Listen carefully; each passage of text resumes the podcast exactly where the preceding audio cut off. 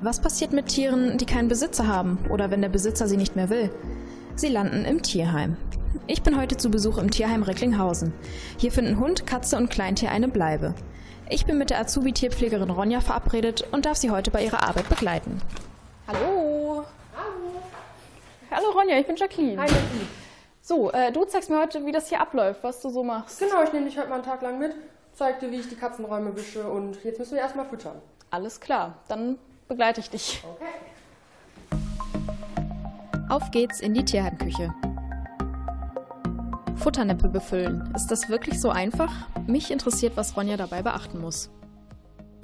Es gibt immer bestimmte ähm, Futtermittel für verschiedene Katzen. Also wenn jetzt irgendwer eine Krankheit hat, also nierenkrank zum Beispiel ist, dann braucht er spezielles Futter.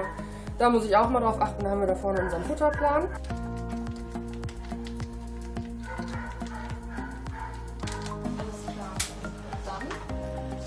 Und mit genügend Futter im Gepäck geht's jetzt los zu den Katzen. Die sind ja alle am Warten. So, und ich kann jetzt einfach auf den Boden abstellen, ja? Genau. Alles klar.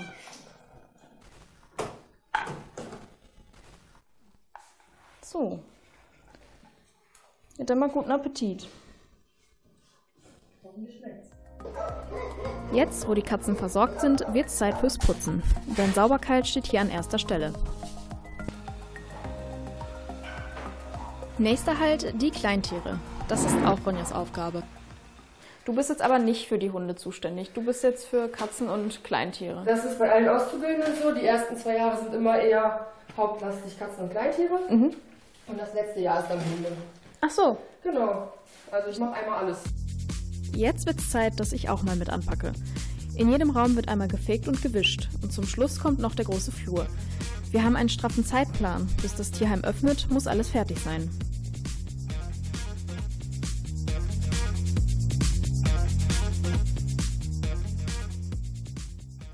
Wie läuft denn das Ganze ab? Also wie kann ich mir das vorstellen? Kommen die Leute hier hin, nehmen ein Tier mit und alles ist, also alles ist gut oder wie läuft das denn alles ab? Ganz so einfach ist es nicht. Wir wollen natürlich auch, dass wir die richtigen Menschen für die finden. Das heißt, wenn jetzt einer hier hinkommt und halt eine Katze haben möchte, kann er die nicht direkt mit nach Hause nehmen, weil wir müssen erstmal gucken, ob das zwischen Mensch und Tier überhaupt auch passt.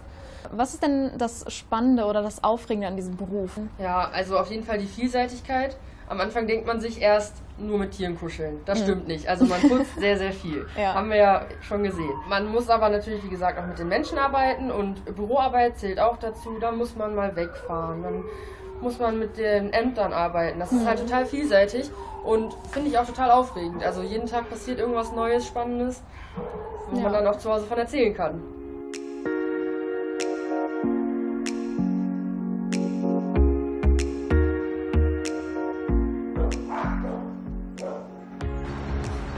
Mein Tag im Tierheim ist hier vorbei.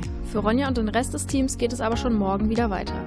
Ich für meinen Teil habe aber gelernt, wenn ich mal vorhabe, mir ein Haustier anzuschaffen, schaue ich auf jeden Fall mal in einem Tierheim vorbei.